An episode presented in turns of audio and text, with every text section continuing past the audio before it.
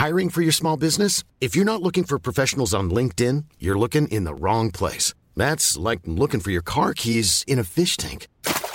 LinkedIn helps you hire professionals you can't find anywhere else, even those who aren't actively searching for a new job but might be open to the perfect role. In a given month, over 70% of LinkedIn users don't even visit other leading job sites. So start looking in the right place. With LinkedIn, you can hire professionals like a professional. Post your free job on linkedin.com slash people today.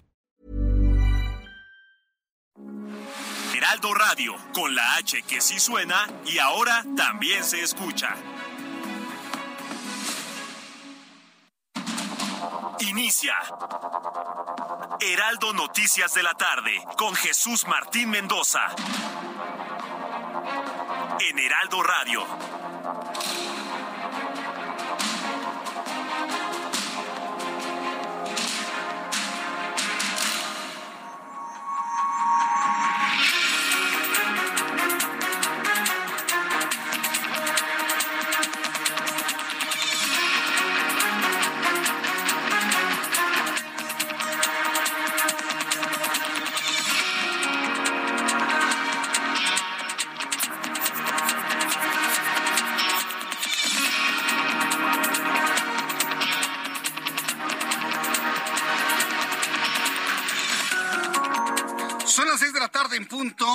Centro de la República Mexicana. Bienvenidos, muy buenas tardes. Iniciamos el Heraldo Radio de este martes 25 de octubre del año 2022.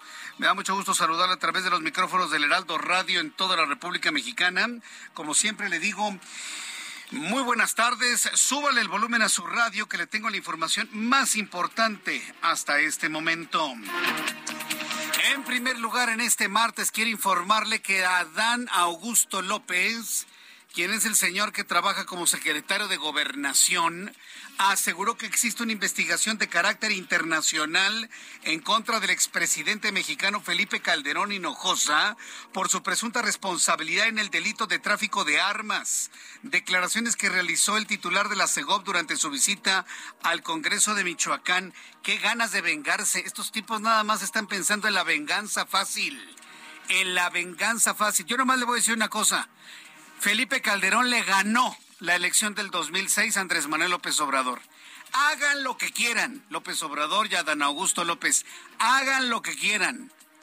Felipe Calderón les ganó la presidencia en 2006 y él fue el presidente de México. Por cierto, un mejor presidente, ya lo quisiéramos a Felipe Calderón en este momento. Hagan lo que hagan, digan lo que digan.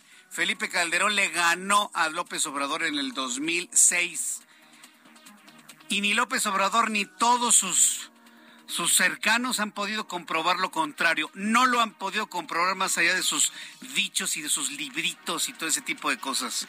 No lo han podido comprobar documentalmente.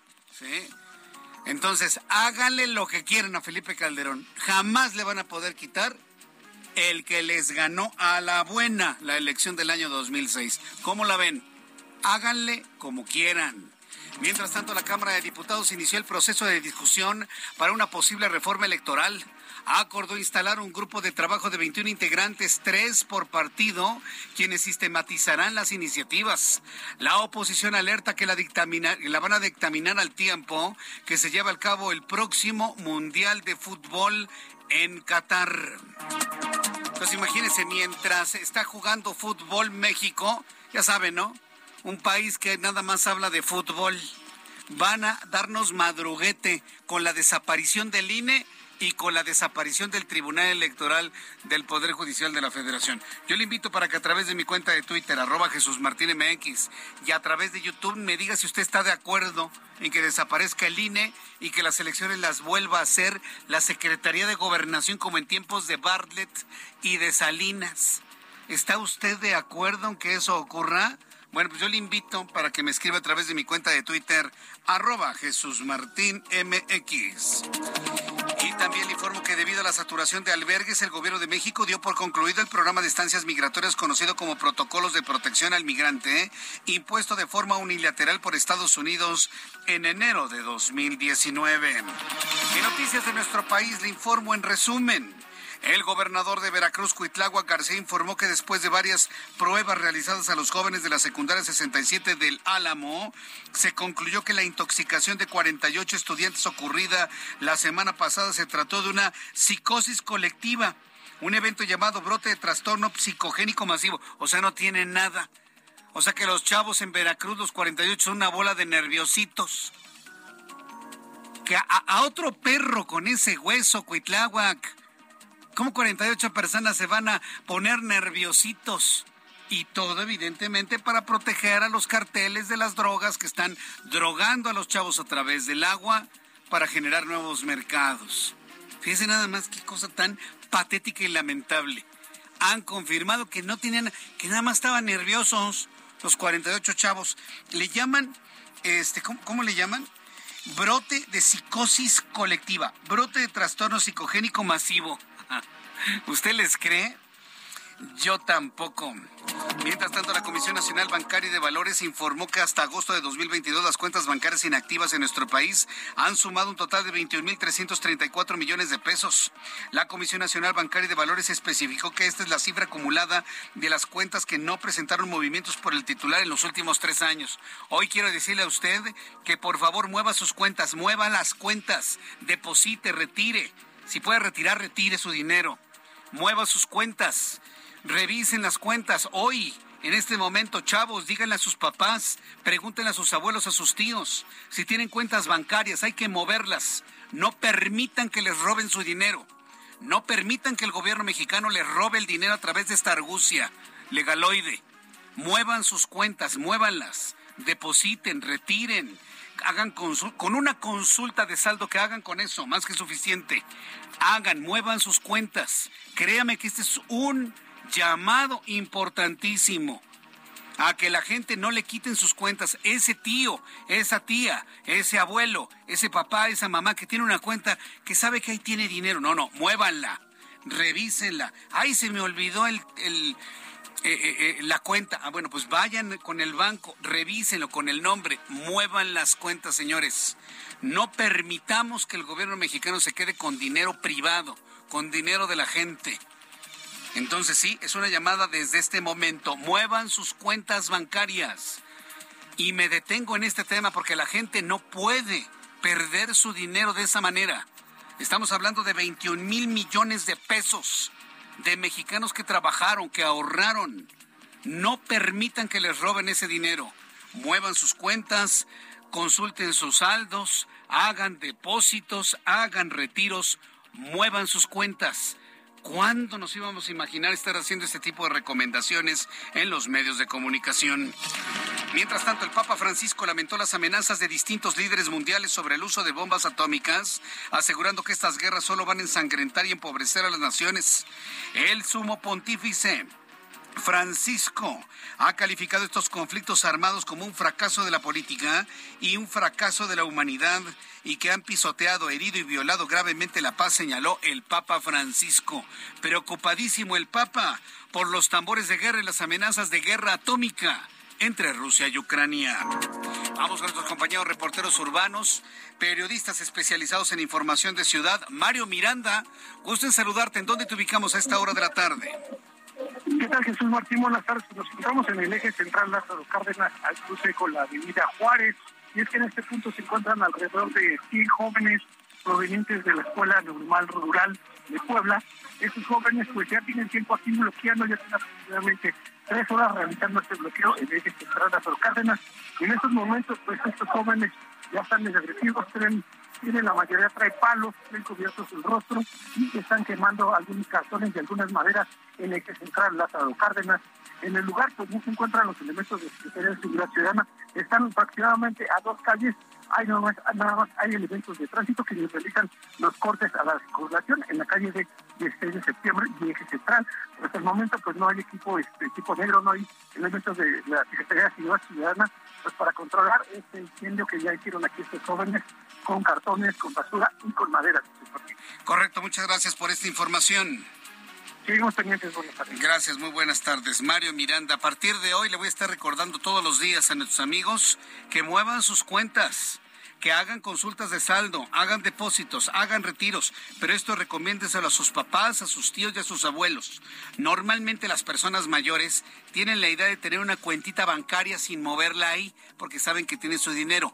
Dígales en este momento a toda la gente que usted pueda que mueva sus cuentas, porque si no les van a quitar su dinero muevan sus cuentas, hagan consultas de saldo, hagan depósitos y hagan retiros.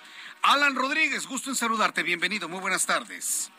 Jesús Martín, amigos, muy buenas tardes. Nos encontramos circulando en estos momentos sobre Calzada Ignacio Zaragoza para todos nuestros amigos que se desplazan con rumbo hacia la zona del viaducto, a partir de la zona del puente de la Concordia, encontrará muy buen avance. Prácticamente este tramo se encuentra completamente despejado. En el sentido contrario, la situación es diferente, ligeros asentamientos para todas las personas que se desplazan a partir de la zona de viaducto y hasta el puente de telecomunicaciones y a partir de este punto ya comienzan los asentamientos hasta la zona del puente de la Concordia y el eje 10 sur. Es el reporte que tenemos. Muchas gracias por la información, Alan Rodríguez. Continuamos al pendiente, muy buenas tardes. Gracias, hasta luego, muy buenas tardes. Seis de la tarde con diez minutos hora del centro de la República Mexicana. Ayúdeme, por favor, ayúdame, por favor, a decirle a toda la gente, a todos sus vecinos, consulten sus cuentas, hagan consultas de saldo, hagan depósitos, hagan retiros, mueven sus cuentas, no permitan que el gobierno se quede con su dinero muevan sus cuentas. Ayúdame a decírselo a tus papás, a tus tíos, a tus abuelos, a los vecinos, a todo el mundo. Esta es una cruzada por salvar ese dinero de la gente. Son las seis de la tarde con once minutos y escucha usted el Heraldo Radio. El amor inspira nuestras acciones por México. Reforestando la tierra, reciclando, cuidando el agua, impulsando a las mujeres y generando bienestar en las comunidades. Juntos somos Coca-Cola y contigo el amor multiplica. Y bueno, pues en esta tarde vamos a revisar las condiciones meteorológicas para las próximas horas, pero antes vamos a revisar lo que sucedía un día como hoy. Hoy es 25 de octubre. En México, el mundo y la historia. Abra Marriola. Amigos, bienvenidos. Esto es un día como hoy en la historia, 25 de octubre. 1920, en Pamplona se funda el Club Atlético Osasuna. 1995, en Broadway, se estrena el musical Víctor Victoria protagonizado por Julie Andrews. En 1997, el futbolista Diego Armando Maradona juega el último partido de su carrera profesional. 1999, en Colombia se emite el primer capítulo de Yo Soy Betty la Fea. Además, hoy es el Día Mundial de la Pasta, el Día Mundial de las Personas de Talla Baja y el Día Mundial del Karate y también el Día Mundial del Zapatero. Amigos, esto fue un día como hoy en la historia. Muchas gracias. Muchas gracias a ti, Abraham Arreola, por recordarnos lo que sucedió un día como hoy, 25 de octubre, en México, el mundo y la historia. Vamos a revisar las condiciones meteorológicas para las próximas horas. El Servicio Meteorológico Nacional, que depende de la Comisión Nacional del Agua, nos informa que el Frente Frío número 5 y una enorme masa de aire frío van a producir lluvias fuertes en el oriente y sureste de México, además de evento de norte en las costas de Tamaulipas y también en las costas de Veracruz. Durante esta noche y madrugada, el Frente Frío número 5 va a recorrer el oriente y el sureste de México y en esta última región va a haber una interacción con un canal de baja presión ocasionando lluvias puntuales fuertes que podrían acompañarse de descargas eléctricas en Veracruz, en Puebla, en el estado de Morelos, en Oaxaca, en Chiapas, por supuesto, la masa de aire frío que impulsa al frente va a producir un ligero descenso de la temperatura en el norte y centro del país, densas nieblas en la Sierra Madre Oriental, así como evento de norte de corta duración con rachas de hasta 60 y 80 kilómetros por hora. Eso es lo que la condición que tendremos a lo largo de las siguientes 24 horas. Dice el Servicio Meteorológico Nacional que para el día de mañana se pronostica que el frente número 5 adquiera características de esta al norte de la península de Yucatán. Este sistema mantendrá las condiciones para lluvias y chubascos en el sureste mexicano y en dicha península con lluvias puntuales muy fuertes en el estado de Chiapas. La masa de aire frío asociado al frente va a generar ambiente muy frío con heladas la mañana del miércoles en zonas serranas del norte y centro del país, además de viento de componente norte de hasta 50 kilómetros por hora. Esas van a ser las condiciones que prevalecerán en la República Mexicana durante las próximas horas. Tómelo en cuenta, por favor, y vamos a revisar las condiciones del tiempo según el Servicio Meteorológico Nacional en las siguientes ciudades del país. Así que amigos que nos están escuchando en estos momentos en, en la ciudad... Ah, bueno, es que en este momento estoy viendo aquí la localidad. En Guadalajara, Jalisco.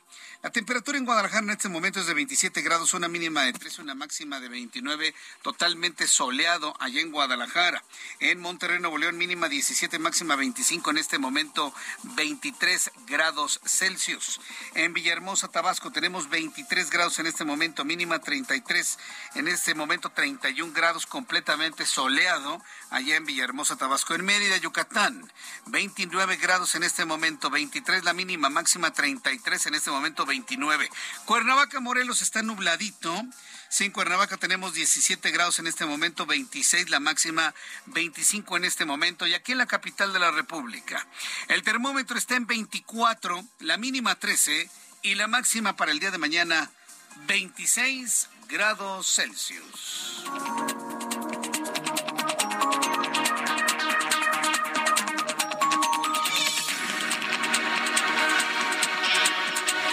Son las seis de la tarde con 15 minutos hora del centro de la República Mexicana. Continuamos con toda la información aquí en el Heraldo Radio. Bien, pues primer asunto importante del día de hoy en este en este día.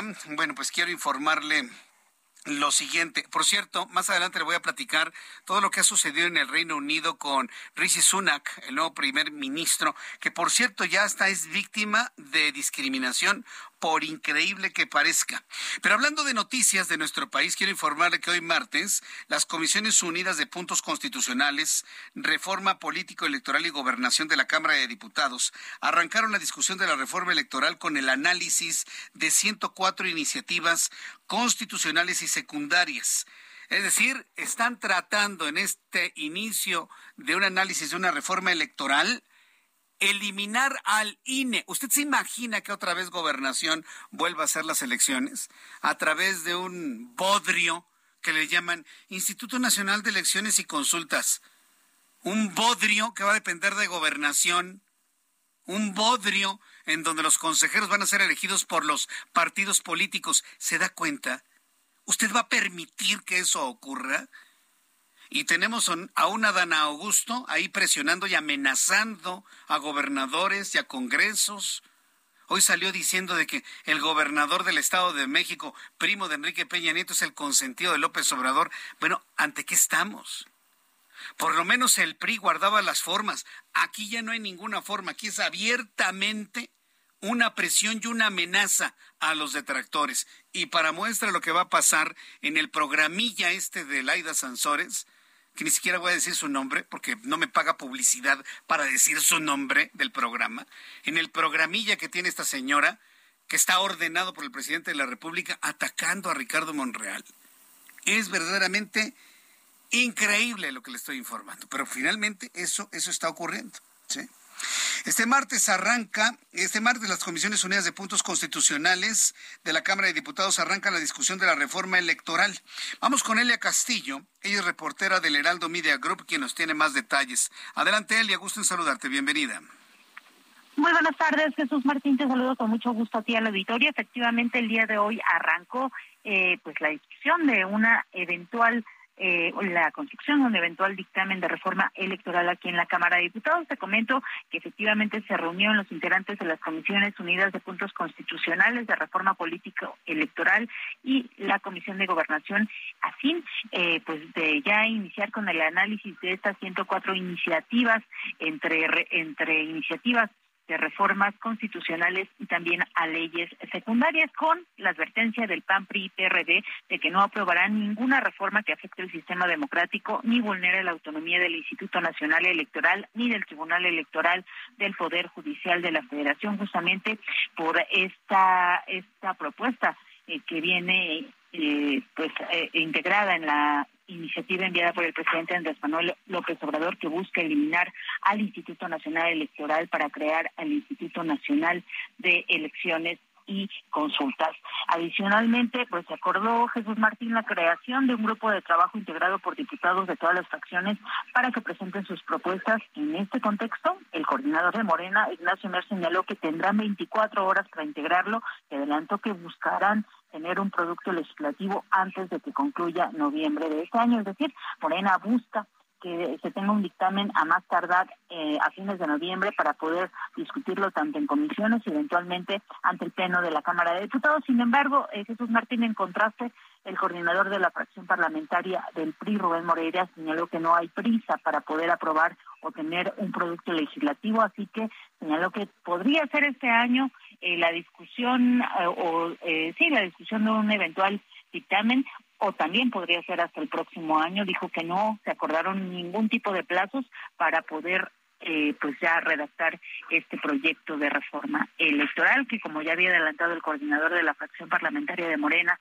Ignacio Mier, pues se tratará de un dictamen híbrido, es decir, con reformas constitucionales y también con reformas a leyes secundarias. En tanto te comento que pues al respecto el dirigente nacional de eh, Morena, Mario Delgado, aseguró que en la discusión de esta reforma político electoral se va a, evitar que pueda quedar eh, que se puedan afectar las elecciones de 2024 con esta eventual reforma electoral. Aseguró que pues se buscará que haya consensos para que esta elección de 2024 goce de legitimidad.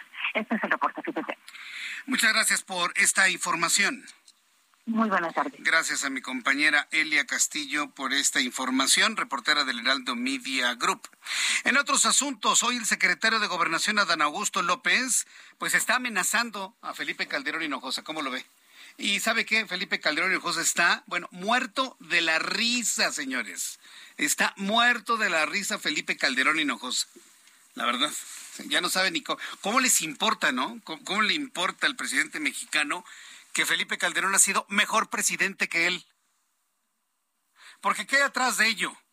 La frustración que no puede soportar López Obrador de que Felipe Calderón le ganó en el 2006 y que ha sido mejor presidente que el que tenemos actualmente.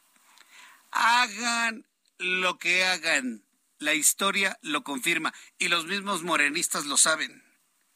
Pues hoy el secretario de Gobernación reveló que hay una investigación en contra del expresidente mexicano Felipe Calderón por el delito de tráfico de armas, indagación que realizan instancias internacionales, pero no dijo cuáles indicó el titular de Segó, pero sin revelar más detalle. Esta información la dio a conocer durante su visita al Congreso de Michoacán para tratar el tema sobre la reforma a las Fuerzas Armadas. Claro, violentando el debido proceso, violentando la presunción de inocencia. Así se las gastan. Paris Salazar, bienvenido, gusto en saludarte. Buenas tardes. Buenas tardes, Jesús Martín, amigas, amigos del Heraldo de México. Este martes en Michoacán, el secretario de Gobernación, Adán Augusto López, arremetió contra el expresidente Felipe Calderón.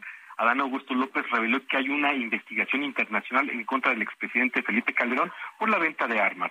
El secretario de Gobernación calificó a Felipe Calderón como un traficante de armas. Dijo que las armas que se adquirieron para las Fuerzas Armadas fueron vendidos a la delincuencia organizada. Escuchamos cómo lo dijo el secretario Adán Augusto López terminó Calderón y su gobierno convertidos en traficantes de armas. Las armas que iban destinadas para nuestras Fuerzas Armadas, para la policía, terminaron vendiéndoselas al crimen, a la delincuencia organizada. Por eso está detenido en los Estados Unidos García Luna, que fue secretario de Seguridad Pública. Por eso hay una investigación internacional en contra de Felipe Calderón. Y eso tiene que quedar definitivamente en el olvido. La semana pasada el expresidente Felipe Calderón aseguró que hay seis carpetas de investigación en su contra. También de gira promoviendo esta reforma para ampliar la participación de las Fuerzas Armadas en tareas de seguridad, Adán Augusto López confió que este fin de semana se tendrá la aprobación de 17 congresos estatales, ya que hasta el momento se tienen 12 congresos con su voto a favor. Y también comentarte que el gobernador de Michoacán, Alfredo Ramírez Bedoya, consideró que el secretario de Gobernación, Adán Augusto López, será el próximo presidente de México. Alfredo Ramírez Bedoya, este gobernador de Michoacán, es el primer gobernador que abiertamente expresa su respaldo a la candidatura de Adán Augusto López por, por Morena a la presidencia de la República. Esa es Martín, la información que tengo. Muchas gracias por la información. Buenas tardes. Hasta luego, buenas tardes. ¿Sabe qué es lo que hay que hacer con eh, cosas como la que hizo Adán Augusto? ¿Sabe qué es lo que hay que hacer? Y es una recomendación y un consejo de amigos, porque yo me precio de ser amigo de Felipe Calderón, no me da vergüenza. La y ya se lo hice saber, la recomendación es ignorarlos, porque no es cierto, es una mentira. Ignórenlos, vamos a ignorarlos, hombre. Ahí está todo el mundo tratando de responder. Y mañana habrá algún periódico grandote o chiquito que ponga esto en primera plana. ¿Verdad? Yo mi recomendación es que ignoremos estas cosas que hace el secretario de Gobernación. Quiere quedar bien con López Obrador para que le dé dedazo para ser candidato de Morena a la presidencia. Voy a los anuncios y regreso enseguida. Escucha las noticias de la tarde con Jesús Martín Mendoza. Regresamos.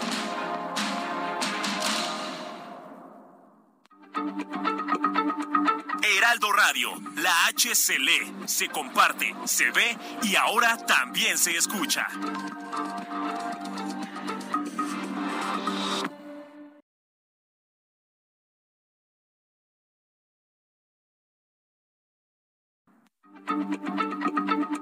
Heraldo Radio, la H se lee, se comparte, se ve y ahora también se escucha.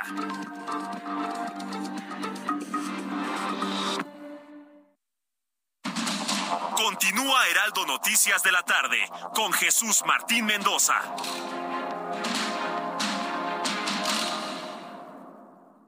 Amigos del Heraldo Radio, un gusto saludarlos esta tarde y aprovechar el momento para decirles que el sábado 29 de octubre a las 11 de la mañana será la procesión comunitaria que partirá de la Puerta de los Leones rumbo al Zócalo Capitalino para dar paso a las 17 horas al gran desfile de Día de Muertos. La Secretaría de Turismo Capitalina prevé la asistencia de un millón de personas y una derrama de 4 mil millones de pesos gracias al arribo a la Ciudad de México de turistas nacionales e internacionales. Destacan que este año se contará con la presencia de 32 Catrinas representativas de cada estado. Regresamos a las noticias de la tarde con Jesús Martín Mendoza.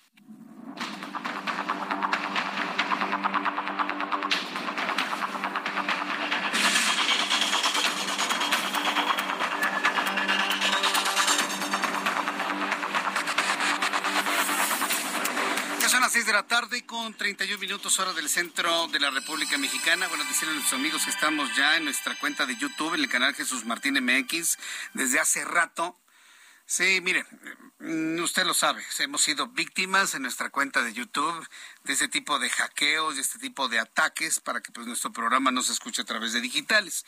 Pero mire, no importa tuvimos que cancelar la otra, la primera transmisión, ya estamos en una segunda, así que ya estamos nuevamente arriba en YouTube, en el canal Jesús Martín MX, canal Jesús Martín MX, para que usted también participe en este chat en vivo. Ahí los espero para poder comentar, para poder compartir algunos puntos de vista de lo más importante que ocurre el día de hoy. Bien.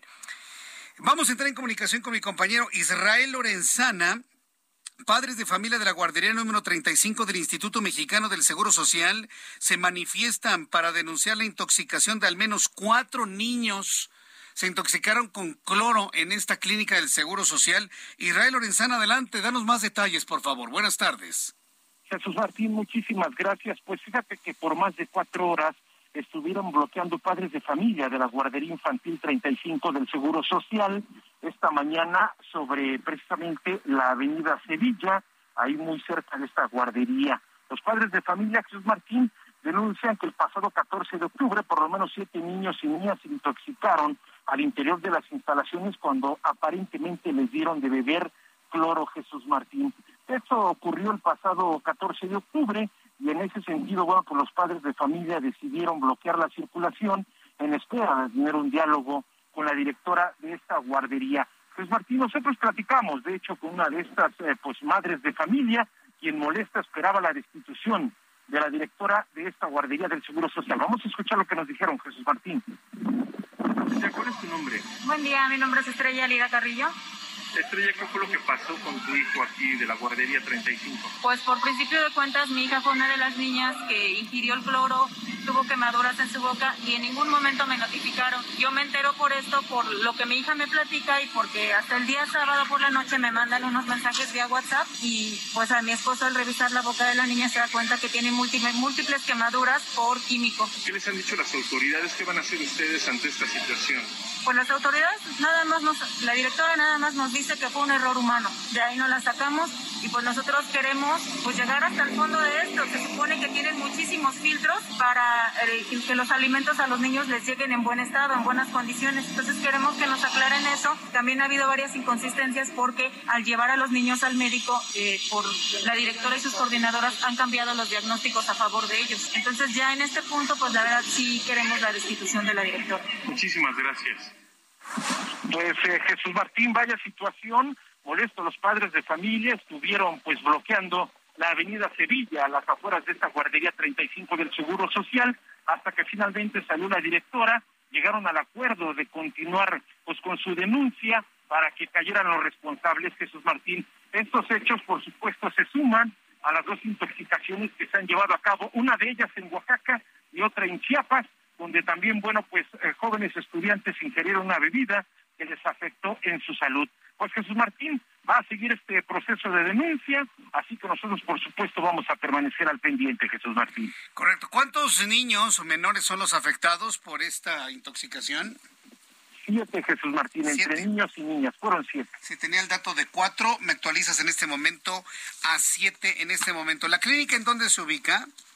Esta se ubica, Jesús Martín, sobre Avenida Sevilla, esta avenida que sale precisamente de la glorieta de la Diana Cazadora, entre el Paseo de la Reforma y Avenida Chapultepec, Jesús Martín. Ah, es una clínica bastante céntrica, por cierto. ¿eh? Es correcto. Sí, muy bien. Bueno, pues estaremos muy atentos. El estado de salud se reporta como reservado, ¿verdad? Ya fueron atendidos por el médico Jesús Martín. De hecho, ese día fueron llevados a un hospital para ser valorados los médicos le hicieron algunos estudios, ya están fuera de peligro, pero continúan con su tratamiento. Correcto, muchas gracias por la información, Israel Lorenzana. Hasta luego. Hasta luego, que te vaya muy bien. Son las 6 de la tarde con 35 minutos, ya en 25 a las 7. Quiero informarle que especialistas en el área de farmacias y medicina de la Universidad Autónoma de Sinaloa alertaron que si bien el fentanilo se utiliza para tratar el dolor asociado con el cáncer, entre otras enfermedades, es una de las drogas más preocupantes en la actualidad, debido a que se ha disparado el número de muertes por sobredosis asociadas con el uso del fentanilo. Vamos a entrar en comunicación con Manuel Aceves, el corresponsal en Sinaloa, quien nos tiene detalles de esta información. Adelante, Manuel. Así es, buenas tardes Jesús Martín, buenas tardes a la audiencia. Está preocupando precisamente el aumento en consumo del fentanilo ya, y sobre todo el, el alto índice de mortandad que se tiene precisamente en relación a esto, hay especialistas de la Universidad Autónoma de Sinaloa que advierten precisamente eh, que las personas que elaboran y distribuyen y utilizan estos productos causan bastantes daños a la salud. Lorenzo Osuna Martínez, farmacéutico y biólogo, advirtió que el efecto de esta droga es inmediato y poderoso y además provoca un daño irreversible que puede causarles la muerte. El responsable del laboratorio de investigación de la UAS dijo que esta droga es 50 veces más poderosa que la heroína y 100 veces más que la morfina, por lo que es sumamente importante encender las alertas en lo que son las sobredosis relacionadas con el fentanilo, ya que está en aumento alarmante y representa una amenaza significativa a la seguridad y la salud pública. Últimamente en Sinaloa, lamentablemente, se han dado muertes a raíz de esta droga, Jesús Martín. Es el reporte. Muchas gracias por la información. Buenas tardes. hasta luego, que te vaya muy bien, mi compañero Manuel Aceves. Gracias. Pues ahí estamos en esa lucha, ¿no? Una lucha que es verdaderamente inexplicable. Porque si bien no podemos comparar el fentanilo, no podemos eh, comparar ni el fentanilo con la cocaína, y mucho menos con la marihuana, estoy hablando de tres drogas, si bien no podemos hacer una comparación en cuanto a sus efectos, ¿sí? Y en cuanto al origen de las mismas drogas, las tres son drogas, ¿está usted de acuerdo? Las tres. Las tres son sustancias que utilizadas en abuso pues traen en consecuencia pues graves problemas inclusive en la personalidad, ya estoy hablando de la marihuana. Entonces tenemos una dualidad en este gobierno que no sabe ni para dónde. Una preocupación que debo reconocerle a López Obrador, una preocupación legítima por la cantidad de muchachos y chavos que se drogan, ahí sí yo no puedo escatimarle nada, sé de su preocupación auténtica por el asunto de la drogadicción en los jóvenes, le pide a su vocero Jesús Ramírez que hagan una campaña en contra de las drogas, campaña que tenemos aquí en el Heraldo Radio, Heraldo Televisión. Hasta ahí todo bien. Pero por otro lado, los integrantes de Morena, duro y dale, ¿no? A liberar las drogas. Entonces, a ver, empezando por la marihuana, porque a mí que no me vengan con... Nada más es la marihuana, Jesús Martín. La marihuana es la puerta de entrada a otras drogas más duras. Por favor, no sean ingenuos. Entonces, por un lado, dicen que no, que no se droguen, que el mundo de las drogas no tiene final feliz, dice la campaña gubernamental. Pero por otro lado, los integrantes de Morena, duro y dale a abrir las drogas para que todo el mundo se drogue, para que todo el mundo se evada, para que con las drogas se les olvide que no hay escuelas, que no hay salud, que hay inseguridad, que no hay trabajo. ¿Sí? Sí, porque ese es el objetivo incrementar los mercados de consumo de las drogas a través de qué? De intoxicar a los chavos. Y ya tuvimos dos casos en el estado de Chiapas y luego tuvimos uno sorprendente en el estado de México y otro en Veracruz. Oiga, le quiero informar que ya se sabe finalmente qué fue lo que pasó en Veracruz. ¿Se acuerda de estos 48 estudiantes en Veracruz que fueron intoxicados de manera, eh, de, manera adrede, ¿sí? con toda la intencionalidad? 48 muchachos en el mismo fenómeno que ocurrió allá en Chiapas. Los mismos padres de familia hablan de intoxicación con drogas. Pues, ¿qué cree que dijo hoy el gobernador de Veracruz, Cuitlagua García? Que no tiene nada, que no les encontraron nada y que los 48 están nerviositos nada más. Vamos con mi compañero Juan David Castilla, corresponsal del estado de Veracruz, quien nos informa los dichos del gobernador, que quién sabe ¿Cuál es la motivación de un gobernador para decir, no, drogas no tiene ninguno? Es que están nerviosos los chavos. Adelante, Juan David Castilla, gusto en saludarte.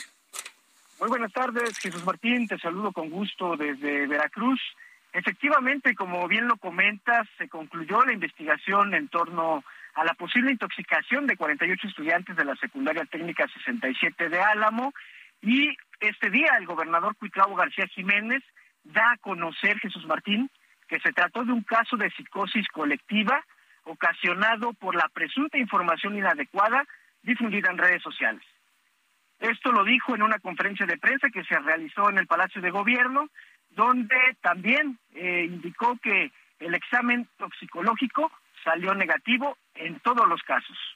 También eh, detalla que hubo pruebas clínicas que resultaron normales, además de que se realizó una inspección epidemiológica y tampoco hay novedad, tampoco salió alguna novedad en el estudio neurológico que se realizó a estos alumnos y pues esto llama mucho la atención, Jesús Martín, porque los mismos padres de familia han incluso protestado para denunciar que sus hijos siguen teniendo algunos síntomas, Jesús Martín. El gobernador dice que no es cierto, que todo fue una psicosis colectiva y que pues sigue habiendo algunos padres de familia que están realizando incluso eh, estudios en hospitales privados para conocer realmente cuál fue la causa del desmayo de estos 48 estudiantes en un pleno acto cívico el pasado lunes y que pues ha generado una gran polémica no solo en el estado de la Cruz, sino también a nivel nacional, porque también ya el presidente Andrés Manuel pues se ha pronunciado sobre este tema, Jesús Martín. Bien, entonces el gobernador descarta que un grupo de criminales, de narcotraficantes esté intoxicando a los chavos para que consuman drogas, lo descarta y dice que todo es producto de que están nerviositos entonces. Eso es, que supuestamente se trata de una psicosis colectiva y pues también decirte que sí hemos escuchado también a los padres de familia que están a la espera de los resultados de las investigaciones que está llevando a cabo la Fiscalía General del Estado, toda vez que no confían en estas declaraciones del gobernador Cutlavo García. Pues no, 40, fuera uno, fueran dos, va, tres, voy de acuerdo, pero son 48.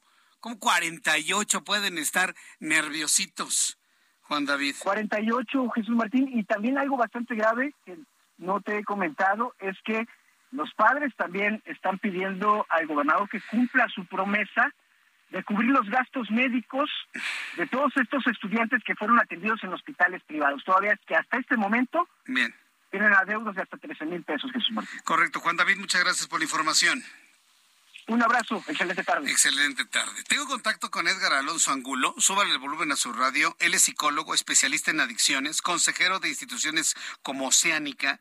Y bueno, pues estas intoxicaciones. A mí que no me venga con ese cuento el gobernador de Veracruz. Yo no le creo nada. Yo, Jesús Martín, como ciudadano, no le creo ni la O por lo redondo. Nada. Estos chavos fueron intoxicados de manera premeditada con algún objetivo. Y lo hemos platicado aquí están intoxicando a nuestros niños, a nuestros hijos, para que sean potenciales consumidores de drogas en el futuro. Implantar la adicción a las drogas. Edgar Alonso Algulo, me da mucho gusto saludarlo. Bienvenido, muy buenas tardes. Saludos, Jesús Martín. Un saludo al auditorio. Buenas tardes. Si es posible esto, ¿verdad? Que estén intoxicando a nuestros hijos para generar nuevos consumidores hacia el futuro. Edgar Alonso pues Angulo. Esperemos que no sea el caso. Por ahí hemos tenido registrado algunas escuelas. No sé si se acordará por junio en Chalco, un alumno llevó a manera de broma marihuana y este intoxicó a alumnos de primaria. Hemos tenido algunos casos registrados entre bromas eh, pesadas en algunas escuelas particulares también de que llevan vapeadores con alguna sustancia psicotrópica, pero no lo esperemos que no se vuelva una una constante, eso es lo que deseamos todos. Pero correcto, puede ser una broma, puede ser un acto premeditado, puede ser un, un acto inclusive de carácter criminal pero es totalmente inverosímil de que 48 muchachos en Veracruz todos estén nerviosos. ¿verdad?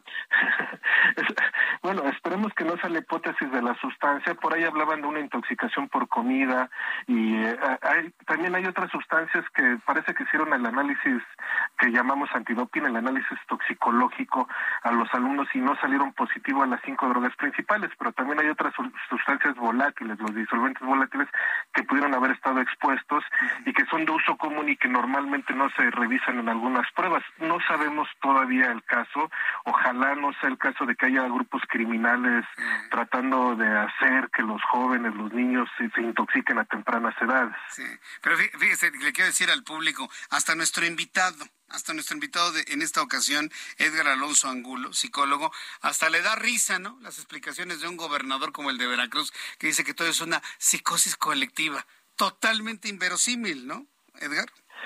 Bueno, de, verdad reitero, ojalá, ojalá este, sea ese supuesto y no el otro, porque nos estaremos enfrentando a algo muy grave.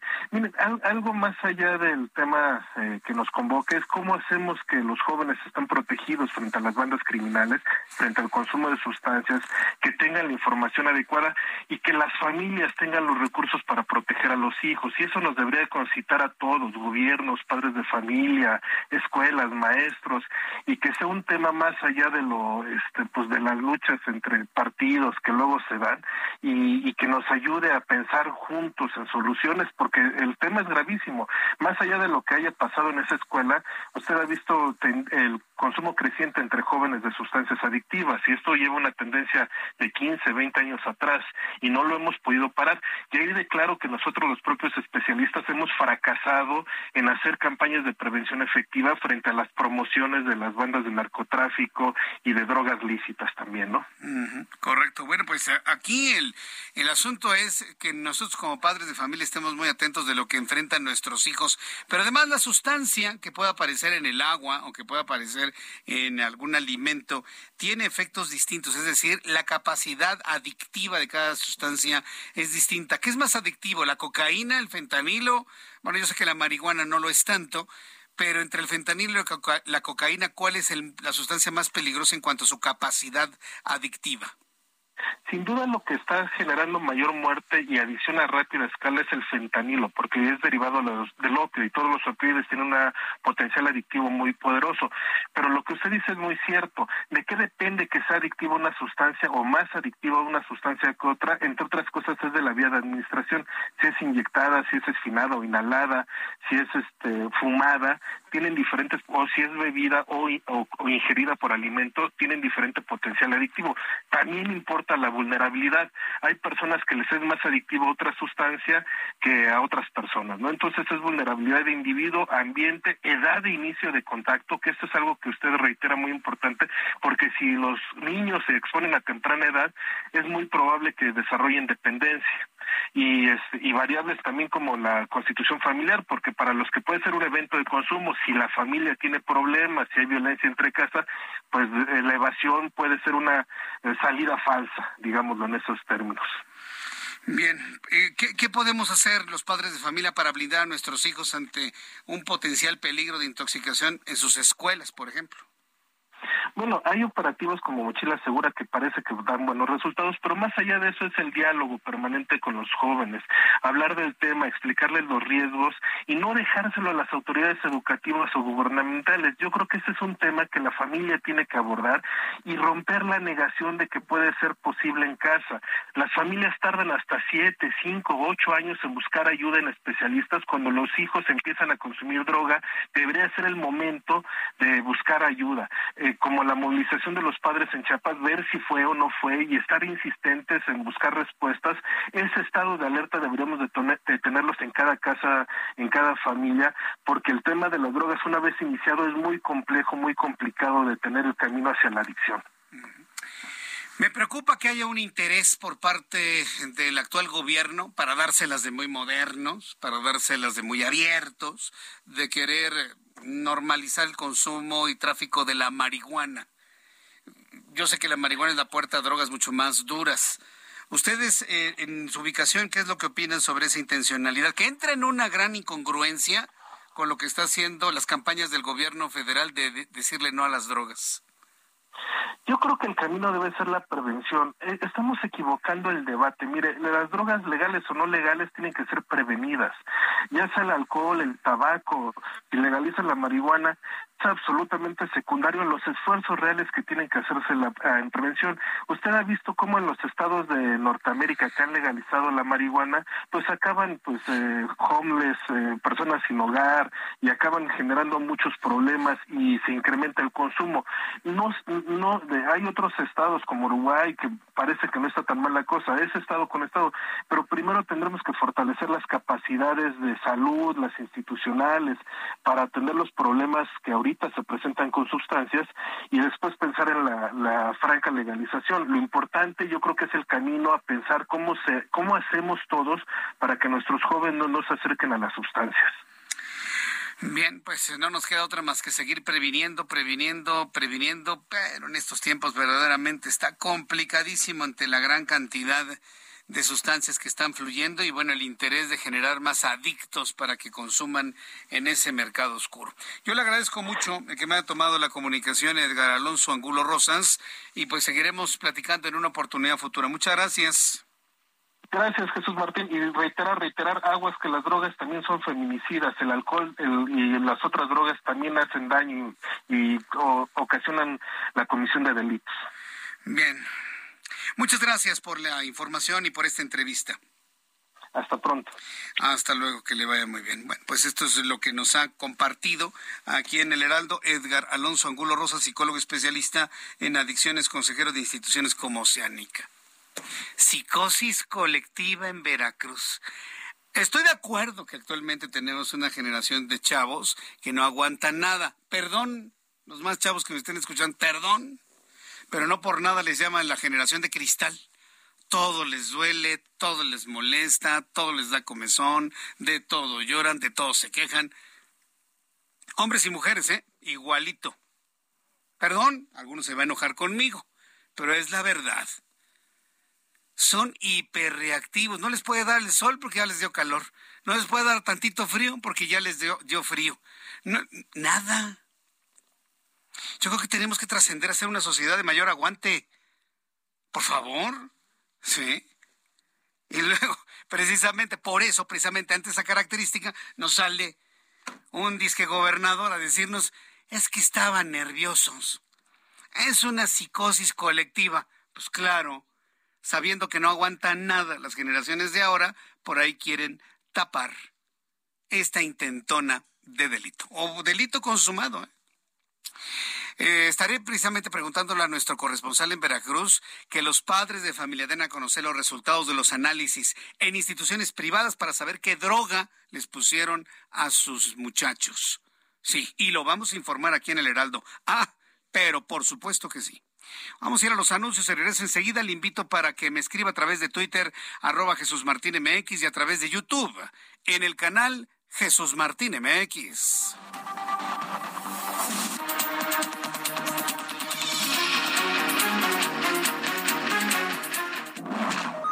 Estufa que manejas desde el smartphone? Nuevas estufas LG InstaView, ahora con inteligencia artificial LG ThinQ. Toca dos veces y descubre la magia del interior sin abrir la puerta. Las únicas con horno de convección, air fryer, grill y triple flama. Descubre la inteligencia de la cocina con LG. Destino Qatar en el Heraldo Radio. Una presentación de LG Electronics. La FIFA ha anunciado que se usará un sistema semiautomático para determinar los fuera de juego en los partidos de Qatar. La nueva tecnología utiliza un sistema de cámaras para seguir el desplazamiento de los jugadores y el balón, que además tendrá un sensor. Con el uso de inteligencia artificial, se podrán mostrar imágenes en 3D a los aficionados para acabar con la polémica. Vale la pena recordar lo sucedido en Sudáfrica, cuando el mismo día un gol del inglés Frank Lampard a Alemania no se dio por bueno, y más tarde, si en cambio, se validó uno en fuera de lugar de Carlos Tevez ante México tras un rebote del arquero Oscar el Conejo Pérez. En este caso, la imagen mostrada en el estadio evidenció la equivocación y el árbitro Rossetti estuvo a punto de invalidar la acción, lo que hubiera sido justo, aunque también habría sido antirreglamentario. El presidente de la Comisión de Arbitraje de la FIFA, Pierluigi Colina, dice que la tecnología no terminará de ninguna forma con la controversia y que seguirá habiendo espacio para la discusión. Hasta la próxima, lo saluda Edgar Valero. Destino Qatar en el Heraldo Radio. Una presentación de LG Electronics. Escucha las noticias de la tarde con Jesús Martín Mendoza. Regresamos. Heraldo Radio, con la H que sí suena y ahora también se escucha.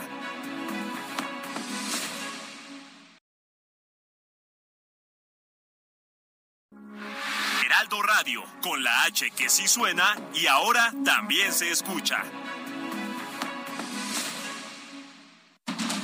Continúa Heraldo Noticias de la tarde con Jesús Martín Mendoza.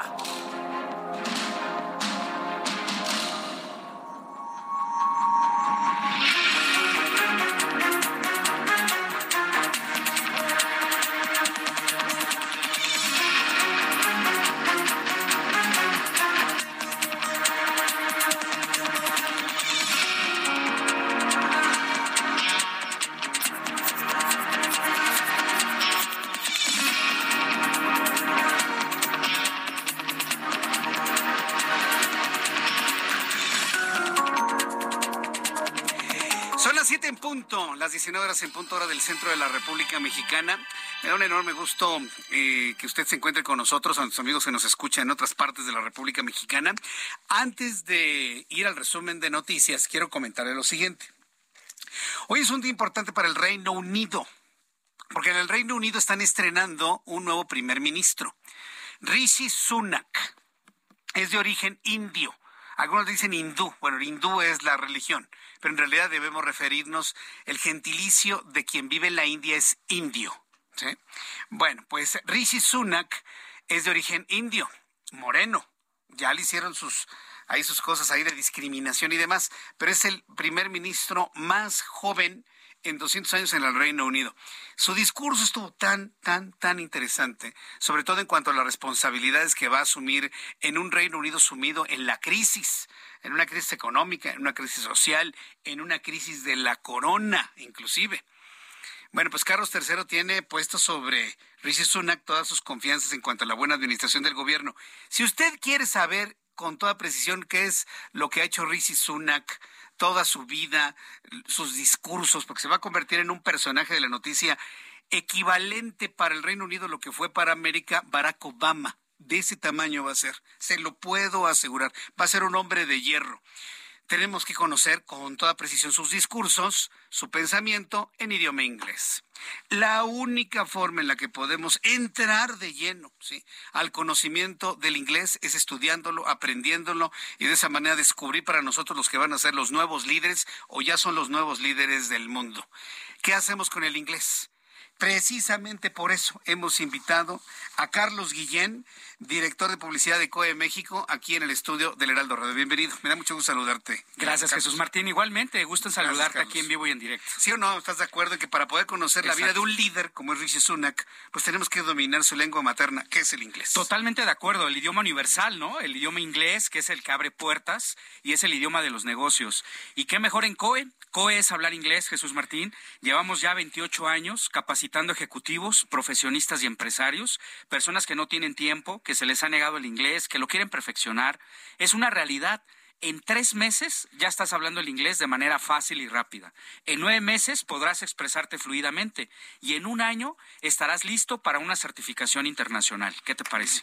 Entonces, digamos que este es un curso en el cual puedo aprender y dominar el inglés en corto plazo. Exacto, somos mejor que un curso de inglés. Hay cursos de inglés tradicionales que empiezan con lista de verbos, el verbo to be, la gramática intensiva, y la gente se desespera, ¿no? Odia Se el inglés. bolas, ¿no? Exacto, odia el inglés. Es más, hay gente que dice, el inglés no es para mí, no es lo mío, a mí no se me da, es muy difícil, no me gusta. A ver, es las personas que piensan así, que ya se resignaron a que no van a poder hablar inglés, con tu sistema, Carlos, lo van a poder dominar. Totalmente de acuerdo, 100% garantizado, Jesús Martín. Primero te enseñamos a hablar, tal cual como un niño, después a leer y escribir, y hasta el último la tediosa y aburrida gramática. No nos inventamos niveles de inglés. Desde personas que no tienen ningún conocimiento, desde pollito, chicken, gallina, gen, hasta personas que más o menos mastican el inglés. Entonces es la oportunidad de un método donde vamos a identificar el estilo de aprendizaje de cada persona, Jesús Martín. Si tú eres visual, si eres auditivo, si eres kinestésico. O sea, dependiendo del canal de aprendizaje, pues va a ser más fácil, práctico, divertido. O sea, tenemos diversos talleres online, taller de música, de conversación, de vocabulario, de lectura, de comprensión, etcétera. Fíjate que el fin de semana estuve en un curso y le platico a nuestros amigos, en donde estábamos hablando de los procesos educativos. Y precisamente la tendencia del proceso educativo va a ese tema. A quien aprende más visualmente, a los niños que aprenden más auditivamente o kinestésicamente. Esto es algo nuevo en la educación, pero que ustedes lo dominan hace Lo muchos domino, años. ya, ya, totalmente. Llevamos 12 años. 12 años ya. De manera virtual. O sea, el programa es online 100%, Jesús Martín. No existe presencial en COE. ¿Por qué? Porque nos dimos cuenta que la parte en línea, la gente acude más rápido y en menos tiempo y se conecta en tiempo real. O sea, el profesor está en tiempo real, en vivo y en directo. Te conectas hasta cinco minutos antes, Jesús Martín. Si te sale una junta, un viaje, un traslado, lo que tú me digas, te conectas cinco minutos antes y estás en la clase. Fíjate que hay personas que me han preguntado si hay personas que hacen una hora, dos horas de camino a su casa, que están atrapados en el coche, en el transporte público. Ahí pueden estudiar Ahí pueden estudiar, aprender el inglés y no solamente desde en línea, también desde el celular pueden bajar la aplicación y siguen practicando el inglés 24/7. Ahí se van a encontrar con destreza, online, juegos, interacción, didáctica, que eso es lo más importante. ¿Desde qué edad? Desde los 7 años hasta 70 años de edad. Es más, yo he inscrito personas aquí que nos han escuchado, Jesús Martín, de 75, 80, 82 años, y me dicen, te escuché con Jesús Martín. Eso te han dicho. Me han dicho, están muy contentos, están felices aprendiendo el inglés con nosotros en COE. Fíjate que hay personas que de verdad sienten que es tiempo perdido el que va en el transporte público, en el coche. Esa es una buena forma de aprovechar ese tiempo. ¿Dónde ¿no? y cuando Aprendiendo quieras? inglés. Exacto, en donde tú quieras y a la hora que tú quieras. Es más, los horarios tú los eliges cada semana. Mínimo te pedimos de dos a tres horas, ¿eh? Y puedes aumentar los horarios. ¿Qué días abrimos, José- Jesús Martín? De lunes a lunes. O sea, también los domingos. Incluyendo domingos. O sea, que hay gente que se conecta un dominguito, quiere aprender inglés, se conecta. Porque no tiene nada que hacer, Puede ser. porque no hubo reunión familiar. ¿Qué hago? ¿Qué hago? Pues me Bueno, pongo a aprender inglés. Exactamente, ganarle al 2023, Jesús Martín. Mira, estamos ya tres meses. En tres meses hablas inglés. Entonces hay gente que está con el propósito del año o que ya se acabó el año. No, no se ha acabado el año. Hay que ganarle al 2023 aprendiendo inglés ya. ¿Se imagina usted arrancar el año 2023 hablando inglés? Voy a dar el teléfono, Jesús A ver, Martín. teléfono. va. Es 55 55 0202 52. Muy fácil de aprender. 50 y- dos veces 55. 55 55 0202 52. Si usted viene manejando con, con mucho cuidado, oríllese para que lo pueda anotar y mandarte un mensaje de WhatsApp a este número 55 55 0202 52. Así es, ¿Qué con la palabra inglés, la palabra inglés Jesús Inglés. Martín, y fajita, es mensaje de WhatsApp con la palabra inglés al 55 55 0202 52 Toda la gente que mande WhatsApp de aquí hasta las 7.20 de la noche, vamos a dar un tiempo hasta las 7.20 de la noche. Muy bien. Estamos en vivo y en directo, 25 de octubre. Y las primeras 200 personas, Jesús Martín, para que no digan, no, es que ya no alcancé. Las primeras 200 que ya estén WhatsAppeando No, pues la palabra inglés, van a tener la oportunidad de un plan familiar dos por uno y cero inscripción en todos los meses. ¿Escucharon bien? Cero inscripción en todos los meses. Solamente van a invertir la mitad de las mensualidades, que es accesible. Obviamente el inglés es costoso. ¿Sabes qué es más costoso? No hablar inglés. No saberlo. No, saberlo porque se te le ve el negocio. Exacto. Un negocio millonario que tu- tuvo que haberlo cerrado en inglés y no lo cerró porque no hablaba el idioma. Y es garantizado al 100% aquí la confianza que tú nos das, Jesús Martín. Imagínate, en tres meses hablas inglés, nueve meses ya lo dominas y en un año, fíjate muy bien, voy a aumentar dos, vamos a darle tres meses de preparación académica para el TOEFL, para el TOEIC y para el IELTS. O sea, ya van con la certificación internacional. ¿Qué te parece? Eso me parece muy bien. Imagínese, ya hablando inglés hasta podría tener usted toda la herramienta para decir, hoy quiero un nuevo puesto, quiero ganar más, porque hablar inglés te eleva, ¿no? En Exactamente. Económicamente también, porque hasta un 40%. La, la persona en México, un profesional, ¿eh? gana hasta un 40% más que una persona que no domina el inglés. Y aparte por autoestima, ¿cierto? Por la confianza, seguridad que te va a dar el inglés. Otra vez el teléfono. Repito el teléfono, es 5555 020252. También puede ser mensaje de texto, llamada perdida, WhatsApp con la palabra inglés. Lo más difícil para aprender inglés es tomar la decisión. Manda ya tu WhatsApp al 5555 020252. Ahora lo voy a decir yo, para que no se le vaya a olvidar. Anímese y pregúntele a Carlos. O en inglés, dígalo en inglés el teléfono. 55 55 0202 52. Sí, muy fácil de aprender. Ya whatsappeando aquí ya están llamando, Ya- ya, tienen están- su lugar. Puede ser una sola vez, ya sea WhatsApp, ya sea mensaje de texto o llamada perdida. Repito el teléfono, 5555 0202 52 hasta las 7.20. Correcto. Carlos Guillén, muchísimas gracias A ti, por estar Jesús con nosotros. Gracias. Carlos Guillén de COE 55 55 0202 52. Resumen de noticias.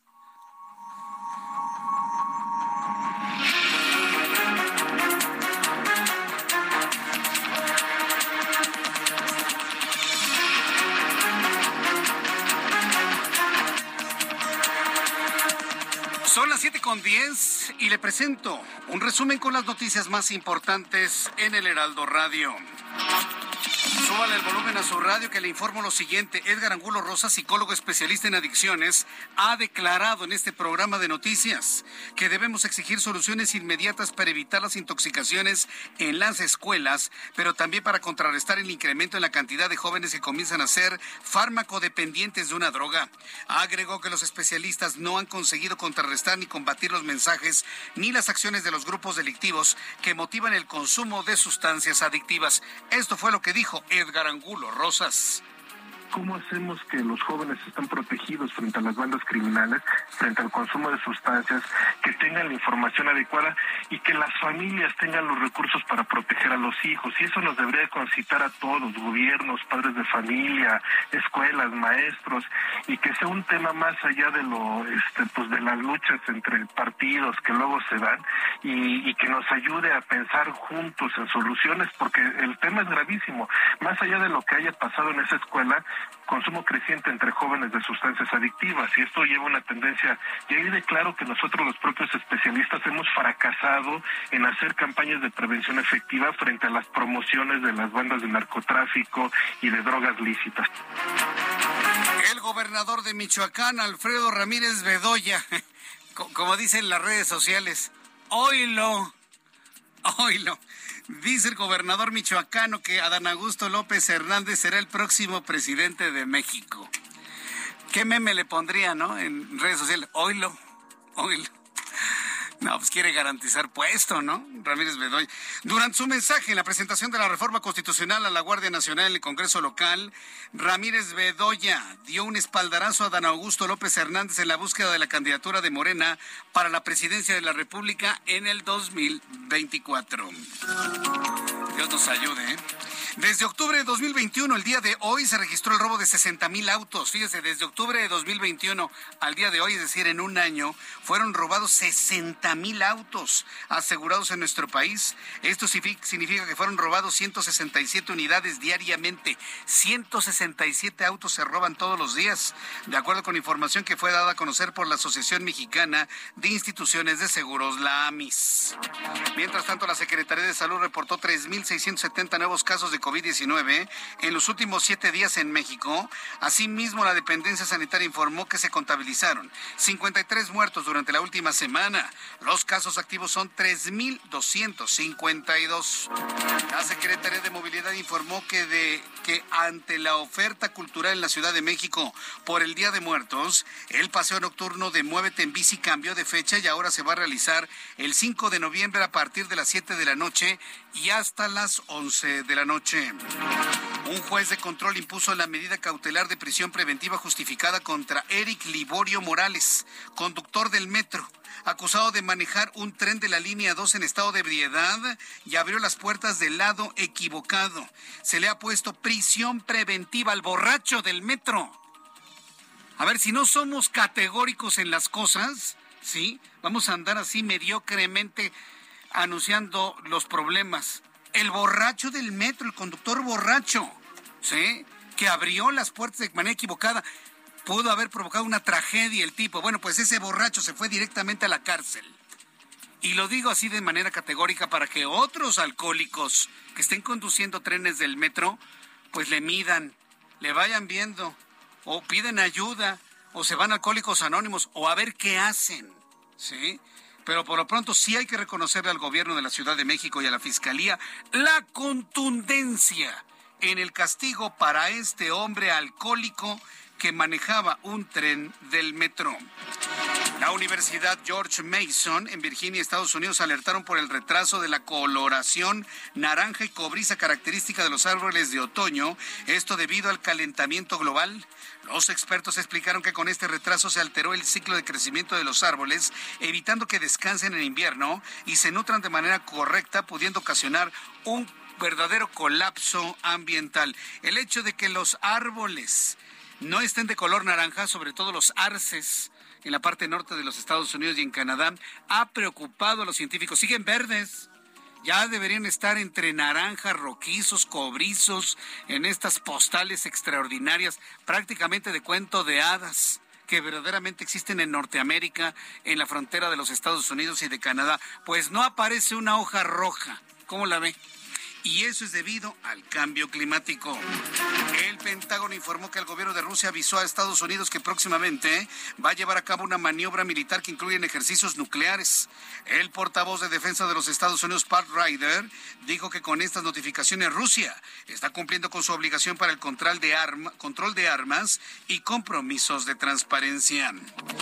Luego que el Consejo de Europa emitió su rechazo y una serie de recomendaciones por el proyecto de reforma electoral de México, el de la Cámara de Diputados, Santiago Krill, legisladores de diversos grupos parlamentarios esquivaron las recomendaciones de la Comisión de Venecia y aseguraron que las decisiones sobre la reforma electoral corresponden únicamente a los mexicanos. O sea, se tapan los ojos y se tapan las orejas, ¿sí? Entonces, bueno, pues no quisieron atender lo que se dice desde Europa en la preocupación por el abatimiento de la democracia y el camino a la dictadura que está entrando y experimentando México. La tarde de este martes 25 de octubre se dio a conocer la posible liberación del exgobernador de Nuevo León, Jaime Rodríguez Calderón el Bronco. El ex candidato presidencial en 2018 fue detenido el 15 de marzo en el municipio de General Terán, Nuevo León, en un operativo en el que participaron elementos de la Fiscalía Especializada de Delitos Electorales y posteriormente trasladado al penal número 2 norte de Apodaca. Bueno, pues el Bronco, el Bronco pues finalmente generó un mensaje vía Twitter luego de lo que le estoy informando. Con base en lo que ha publicado en esta red social, Jaime Rodríguez, alias el Bronco, dice, la razón de mi detención, siempre lo dije, fue injusta y fuera de toda legalidad. Hoy un juez federal lo confirma. He sido absuelto del supuesto delito electoral. Yo todavía me acuerdo de las firmas falsas, ¿eh? En papelitos. Perdón, señor Bronco pero no todos estamos con las mentes borradas. Yo todavía me acuerdo cuando el equipo de Jaime Rodríguez Calderón presentó firmas falsas en papelitos, hasta de muertos. Y mientras exista en Nuevo León o en cualquier parte del país un comunicador que lo recuerde, el asunto existe porque existió.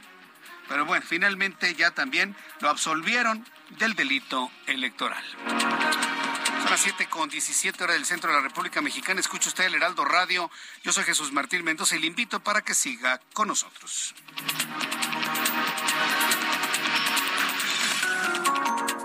Ya son las 7 con 18. Vaya revisando su reloj para que llegue a tiempo. Vamos con mi compañero Mario Miranda, quien nos tiene información de la vialidad a esta hora. Adelante, Mario.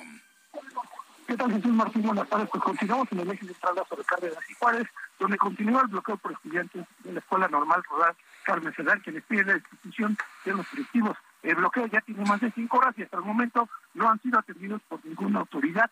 Comentarte que en unos momentos se calentaron los ánimos, ya que llegaron elementos de la Secretaría de Seguridad Ciudadana para tratar de retirar el bloqueo, pero los estudiantes se armaron con palos y piedras para enfrentar a los elementos policíacos, quienes prefirieron retirarse del lugar y así evitar un enfrentamiento. Informo que el eje central se encuentra cerrado en el cruce con Independencia, donde los automovilistas son desviados para continuar por López, Juárez e Hidalgo y reincorporarse otra vez al eje central. Jesús Martín, pues continuaremos al pendiente de lo que acontezca con este bloqueo de estudiantes normalistas. Bien, pues gracias por esta información, Mario. Seguimos pendientes. Seguimos pendientes, que te vaya muy bien. Son las 7 con 19 horas del centro de la República Mexicana. Escucha usted el Heraldo Radio. El amor inspira nuestras acciones por México. Reforestando la tierra, reciclando, cuidando el agua, impulsando a las mujeres y generando bienestar en las comunidades. Juntos somos Coca-Cola y contigo el amor multiplica. Bien, pues continuamos con la información aquí en el Heraldo Radio. Hay quienes se, se ¿cómo se llama? Se, escandalizan por lo que dije de las drogas. Pero hay, por ahí una niña que me está escuchando y que, ay, que lo de la marihuana. Estoy seguro que no has fumado nunca en tu vida un carrujo de marihuana. No tienes ni idea. No tienes ni idea la desesperanza, la, la, la, sensación de, de, derrota que significa fumarte una de esas basuras. Y te lo digo así claramente, ¿eh? no tienes ni idea. No lo hagas nunca, ¿eh? Sí, mantente todavía en esa idea de que defender la marihuana es de inteligentes, de cultos, de primer mundo, de tolerantes. Pues no, no lo es. Yo no voy a permitir que nuestros jóvenes se embrutezcan con fentanilo, con cocaína, con marihuana. Sí, yo sé que no hay que meterlos en el mismo cajón, pero las tres son drogas. Que lo único que buscan es embrutezar a nuestros chavos y evadirlos de sus verdaderas responsabilidades. Lo digo y lo reitero. ¿Y dónde te lo firmo? Dime dónde te lo firmo. Yo lo firmo. Claro, estoy totalmente convencido. Pues no nací ayer.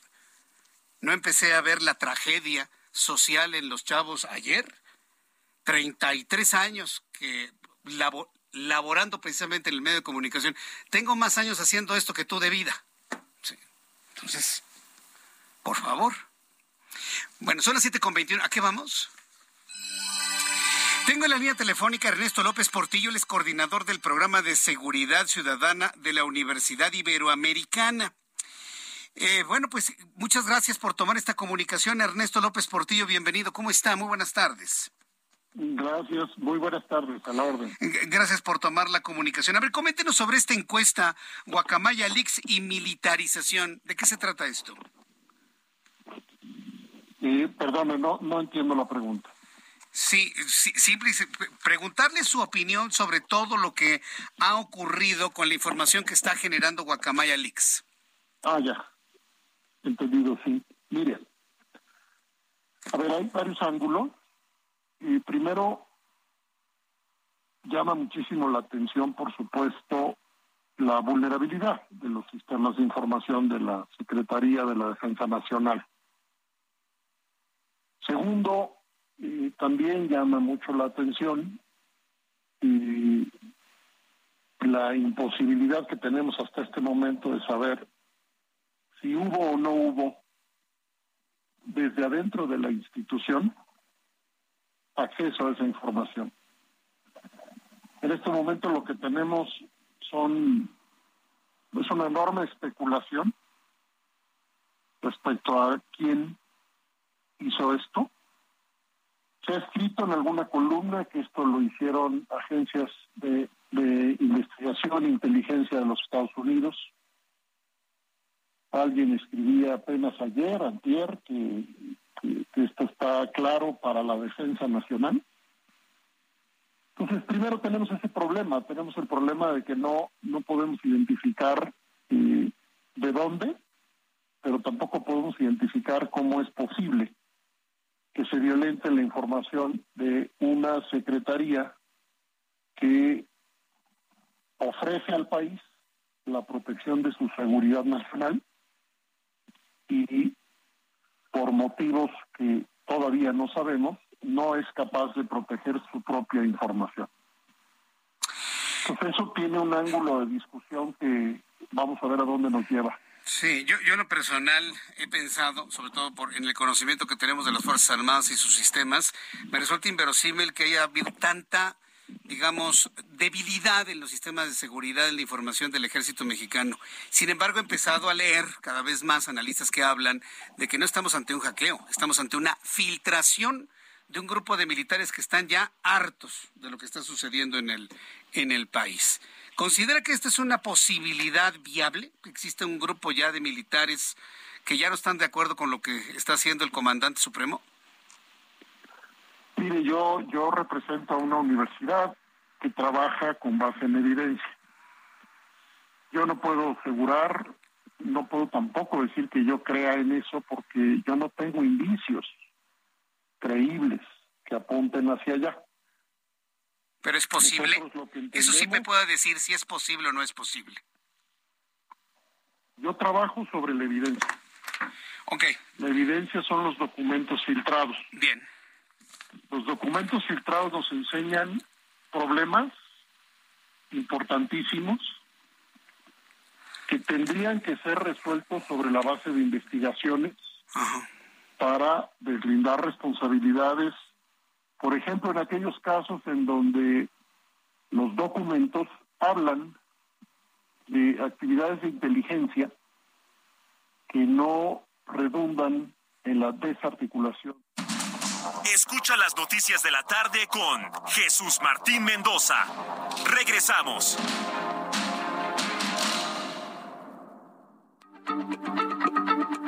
Heraldo Radio, la H se lee, se comparte, se ve y ahora también se escucha.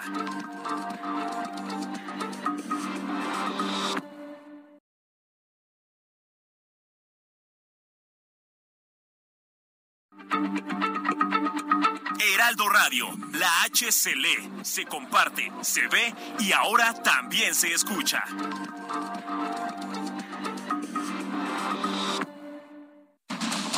Continúa Heraldo Noticias de la tarde con Jesús Martín Mendoza.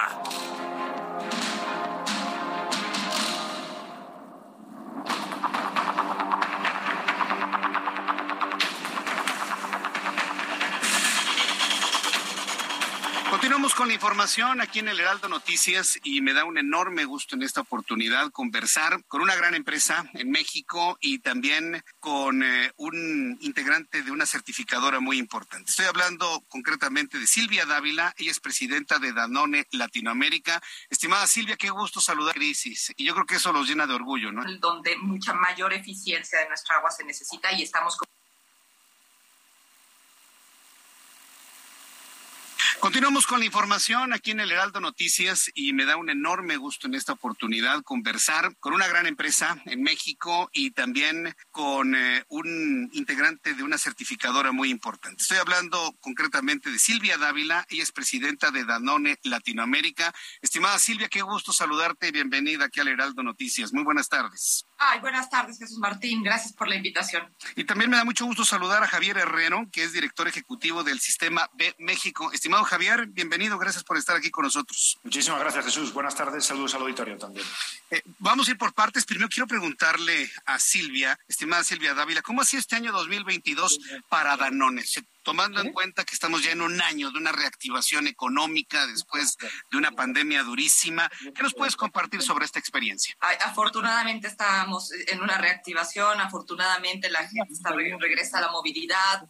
Jesús Martín, esta es la primera vez en dos años que tenemos a los niños regresando a clases y pues para nosotros, para el negocio, muy, muy importante. Para nosotros mucho de nuestro negocio depende justo de la movilidad. Tenemos un negocio de aguas, entonces, donde aunque teníamos el servicio acá está muy bien, este, todo lo que tenía que con la movilidad muy afectado. Y también nosotros contribuimos mucho dentro de las loncheras. Imagínate, ese momento de consumo durante la pandemia se perdió. Entonces, un año de reactivación, un año de movilidad, es un año de consumo de yogurt y estamos muy contentos.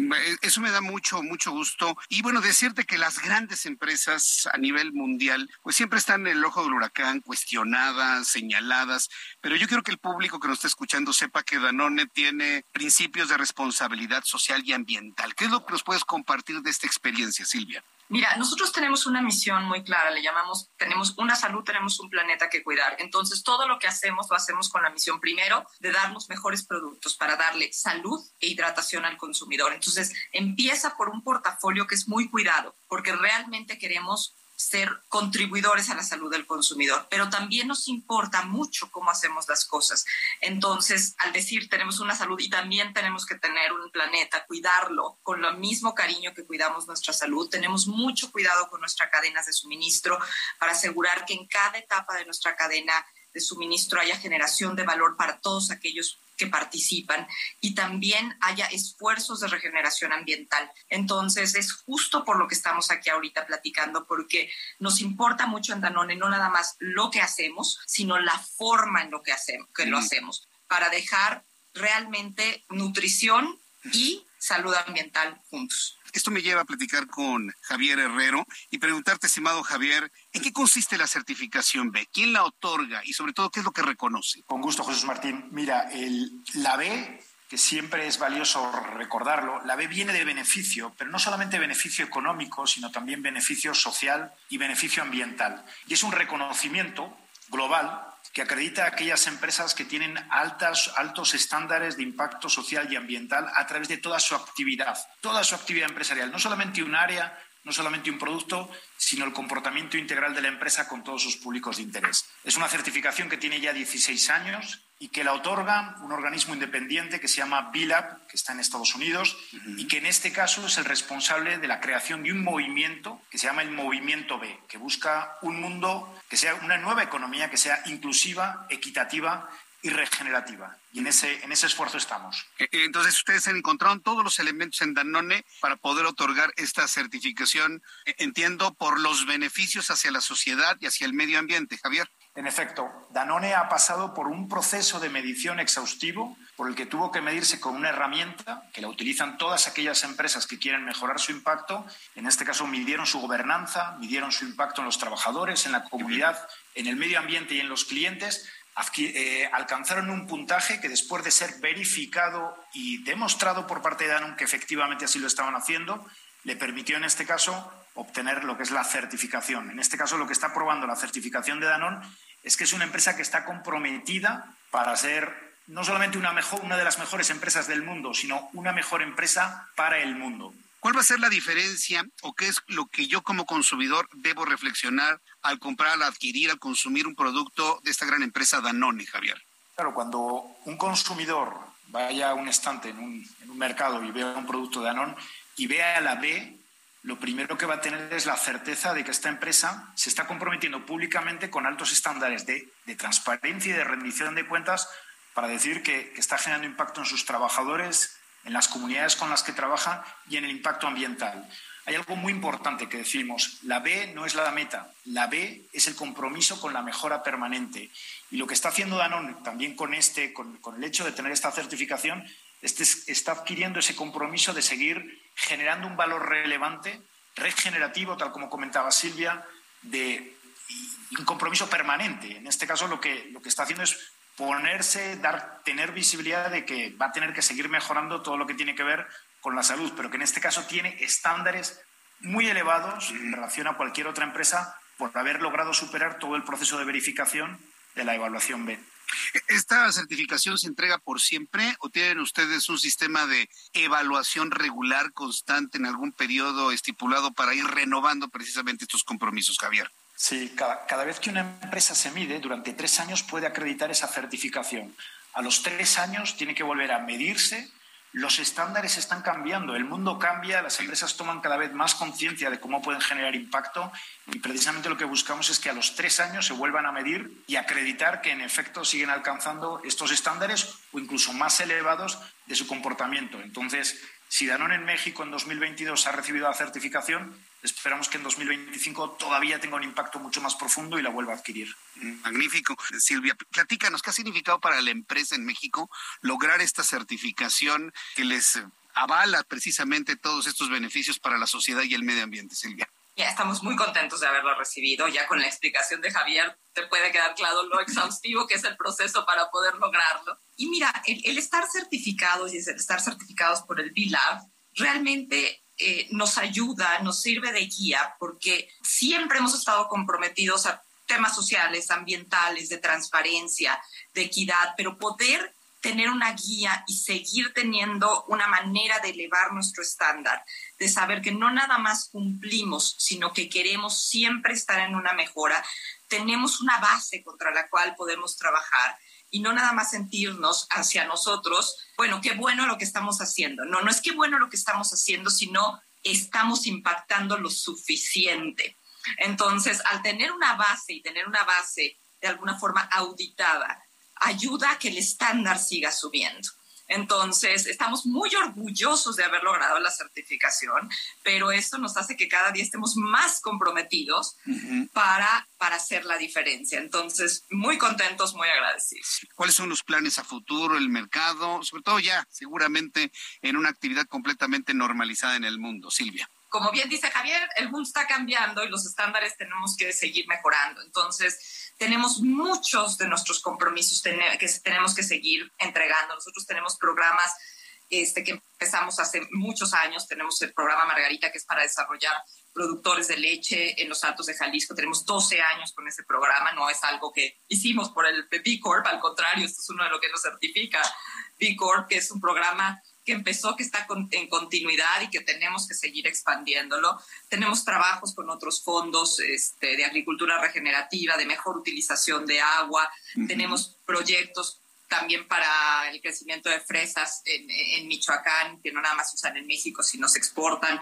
Entonces tenemos muchísimos proyectos que tienen tres ángulos, ¿no? Tienen el ángulo ambiental, tienen el ángulo de agricultura regenerativa y este de eh, mejor uso de los acuíferos y de regeneración de acuíferos.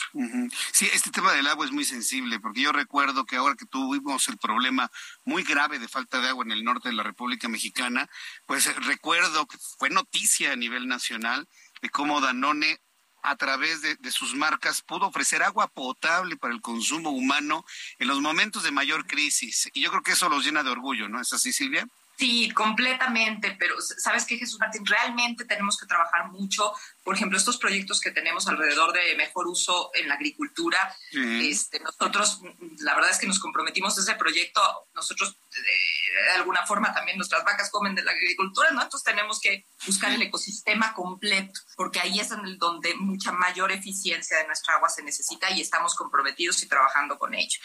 Yo quiero agradecerle muchísimo a nuestros invitados del día de hoy, a Silvia Dávila Kramerman, presidenta de Danone Latinoamérica y directora general de Danone México. Muchísimas gracias, Silvia, por estar con nosotros en esta tarde. Gracias. muy, muy agradecido y también agradecerle mucho a Javier Herrero, director ejecutivo del Sistema B México, que nos ha acompañado el día de hoy. Muchísimas gracias. Gracias a los dos y continuamos aquí en el Heraldo Radio.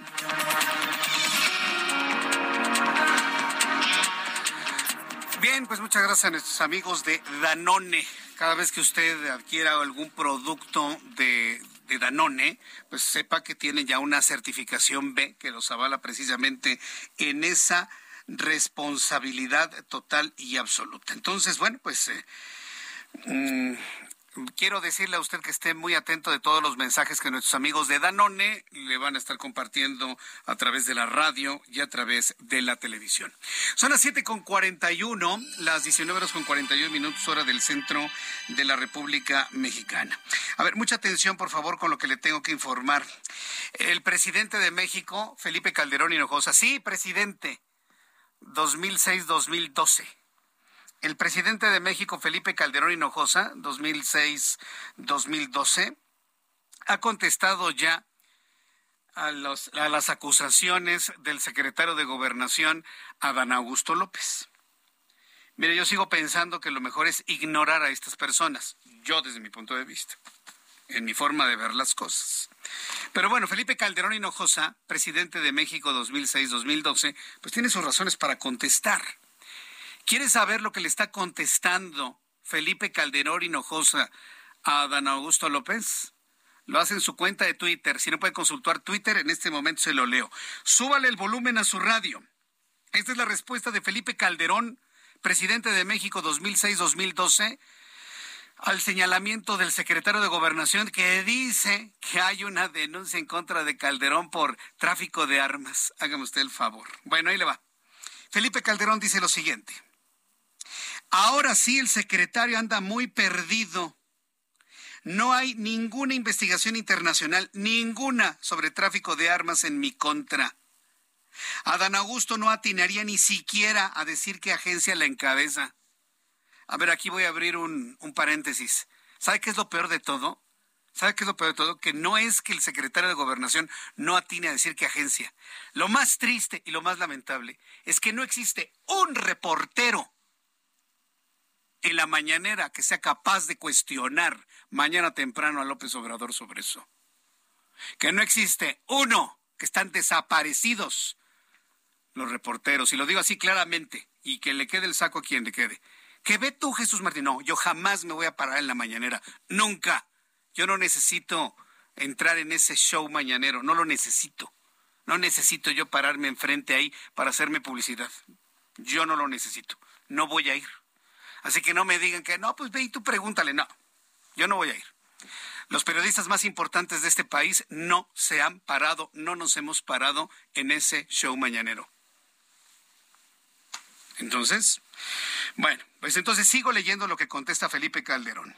Dice, Adán Augusto López no atinaría ni siquiera a decir qué agencia la encabeza, la presunta investigación.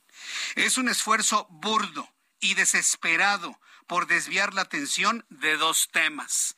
Abre hilo, Felipe Calderón. Yo estoy de acuerdo con él, que es un intento desesperado y burdo. Uno, el intento por desaparecer al INE en su afán por destruir a la democracia que denuncié en el evento de Mario Vargas Llosa en la Fundación FIL. Por cierto, les dejo un vínculo a mi intervención por si no la han visto. Dos, las filtraciones de Guacamaya Leaks que muestran que como gobernador dejó en manos de presuntos criminales la seguridad de los tabasqueños. Ahí está la revelación. Adán Augusto López, cuando fue gobernador de Tabasco, entregó la entidad al crimen organizado. Es una acusación de Felipe Calderón directa. ¿De quién? Basada en lo que tienen los documentos del Guacamaya Leaks. Dos, las filtraciones de Guacamaya Leaks que demuestran cómo el gobernador dejó en manos de presuntos criminales la seguridad de los tabasqueños. Es una fuga hacia adelante para distraer la atención. Quienes deben estar preocupados por investigaciones internacionales son ellos. O sea, López Obrador, Adán Augusto y compañía. Eso es lo que dice Felipe Calderón. Yo le leo lo que está en Twitter. Así que bueno, pues le invito para que me diga usted qué es lo que opina. ¿Qué es lo que usted comenta sobre estos asuntos? Es la contestación que el presidente mexicano le ha hecho a Felipe Calderón. Mañana lo van a mencionar. Mañana, seguramente. Mañana se va a mencionar, lo va a preguntar. Y ninguno de los sujetos que van y se meten ahí al salón tesorería en las mañanas será capaz de preguntarle, ¿y cuál es la agencia que está acusando? ¿Cuál es la instancia internacional que lo está persiguiendo? Estoy seguro de ello. Es una pena. Bueno, ahí está la contestación de Felipe Calderón. Él tiene sus razones. Yo en lo personal lo hubiera ignorado olímpicamente. 7 con 46, las 19 horas con 46 minutos hora del centro de la República Mexicana. Roberto San Germán con toda la información deportiva. Mi querido Roberto, bienvenido. Mi querido Jesús Martín, buenas noches, buenas noches a todos. Qué estilazo. miren, para los que nos están viendo a través de, YouTube, ahí está Roberto San Germán. Ponte tus lentes oscuros, miren nomás. son lentes para ver, amigos. Son, lentes para ver, pero ¿Ya vieron el estilazo? Son morados, amigo, ya. Bueno, hagas coraje, así se te van a poner los ojos. Morados, ¿verdad? Morados. Mientras no me los pongan y se me pongan solitos, no hay ningún problema, mi querido amigo. ¿Cómo estás? ¿Por qué tanto coraje? Ay, ¿tú, ¿tú crees que no hay motivo? es que nada más entro y escucho. Y es, como cuando gana tu América o cuando pierde tu América. Igualito, igualito. amigo, ¿qué pasó? No hacemos esos entripados. me di cuenta que era negocio, que el deporte es negocio nada más, amigo. Bueno, pero eso sí, lo he descubierto contigo de una manera muy amarga. Así como cuando descubrí que la selección mexicana no era potencia en Argentina 78. Eso fue horrible para ti. Y, para mí. No sé. Yo estaba, yo estaba con un sueño de que, ay, nos vamos a llevar la Copa FIFA. Mira qué hermosa está la Copa, ¿no? Ahorita. Pues y truena contra tú Dije, no, ahorita contra los alemanes. Tampoco. Y los polacos. Y todos nos dieron no, Fue primero el partido de contra Polonia o contra Túnez. Contra Túnez, ¿no? Fue primero. El primero fue contra. Sí, contra Túnez. Contra Túnez. Contra ese se abrió ese mundial. perdió 3-1 México. Lo dije, nada, pues contra los alemanes que nos duran. 6-0. Pues Lloraba frente al televisor. Y luego Polonia. Tenía 10 años, 9 años. Iba a cumplir 10. Y yo veía cómo se destrozaba mi imagen de mi México, ¿no? En el corazón. Argentina 78. Nunca lo pues voy. Es más, venías de un premundial 77, ¿te acuerdas? En donde México se decía que iba a ser campeón del mundo porque quedó en segundo lugar contra la URSS. No, ya estábamos, ya estábamos, ya estábamos. Ahora sí, como ya estábamos, papá. Y ese 6 de junio del 78 fue pues perder una especie de virginidad ante la creencia de que México era una potencia futbolera. Mi querido amigo. Lo escribí en mi columna el viernes pasado y todavía lo recuerdo con amargura. Y todavía lloras, ¿no? ¿Te acuerdas? Todavía lo lloro. Ahora sí, ¿para, qué, ¿para qué me recuerdas, no? Ese dolor. Me, volviste a dar dolor, ¿no? Pues sí, pero pues yo que estabas muy molesto. Pero mira, híjole, ¿qué te podríamos decir? Mejor vamos a hablar de otros temas para que ya te Ah, bueno, Ahora sí, como decían las abuelitas, estás enmuinado. ¿Qué es lo que tienes por ahí para que se me baje lo de Chico Pérez hoy, ¿eh? Ah, ya. Lo de Chico Pérez hoy impresionante. Allá en la Minerva, la glorieta está muy famosa de, de, Guadalajara. Sí, y Avenida Vallarta, más de 130 mil personas fueron a ver a Checo Pérez con su Red Bull 18. Qué dominio de la máquina ahí haciendo estas piruetas. y todo. Pero oye, lo impresionante no es eso. Se quedaron a dormir. La gente un día antes estuvo ahí para dormir, para tener lugar para ver a Checo Pérez. ¿Habrá alguien que se quede a dormir para ver a nuestros políticos mexicanos en una presentación? Digo, estoy haciendo comparación de entripado. Bueno, de Checo Pérez se quedaron a dormir ahí para verlo. Mira, te iba a contestar que no creo que haya alguien en su sano juicio que haga eso. Ah. Y si no fuera obligado, además, la otra cuestión sería, ¿no? Que te quedarías ahí para que, que llegaran y que le aplaudieras cuando pasara. Pero eso ya no pasa, mi querido amigo. Bueno, Esas épocas... por voluntad propia Exacto. Aquí no hubieron sándwiches ni frutsis. no, nada. Ah, nada, aquí no hubo. de queso de puerco. Exactamente, no hubo nada de, de, pastel de pollo ni nada. Todo fue legal. Fueron a ver a Checo Pérez, amigo. Se quedaron afuera ahí a checar al buen Checo Pérez, que ya las escuderías ya están llegando a la Ciudad de México, recordando que tenemos pruebas el viernes, ya en el autódromo son las primeras pruebas, sábado y domingo la carrera. Ya están aquí, eh, y Checo ya está en la Ciudad de México, ya va a llegar también aquí a la Ciudad de México, también va a hacer algunas presentaciones. Y pues lo van a tener en la Ciudad de México, ¿eh? Ya sabes quién lo va a tener. Sí, pues ya, sí, para lucirse. Ah, ¿La van a invitar a subirse al coche o no? A ver qué. Pues es que decía que era un deporte muy fifí, ¿no? No, ya no. Deja mucha lana para la ciudad. No, ya no. Es para el pueblo. Eh, bueno, bueno, quién sabe si ir al Paddock está, no es para el pueblo, ¿eh? No, yo, no, el Paddock no, por supuesto que no, no. No, y tampoco, perdón amigo, pero tampoco es la, o sea, los boletos no son para el pueblo, ¿eh? Sí, ya vi, están carísimos. O sea, no es un deporte para el pueblo, o sea, tampoco queramos vender espejitos, que nos encanta. No es un deporte para el pueblo, es un deporte caro.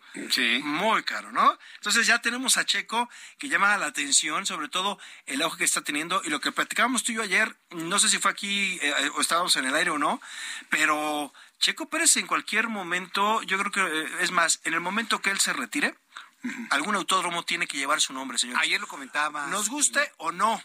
Podemos hablar de los hermanos Rodríguez, pero Checo Pérez hoy y ayer lo demostró la semana el fin de semana lo demostró siendo el primer piloto mexicano en la historia que gana el título de constructores con una escudería. Nadie lo ha hecho. Nadie. O sea, tenemos el mito, de los hermanos Rodríguez y hay que aplaudirlo. Y tenemos a muchos otros pilotos.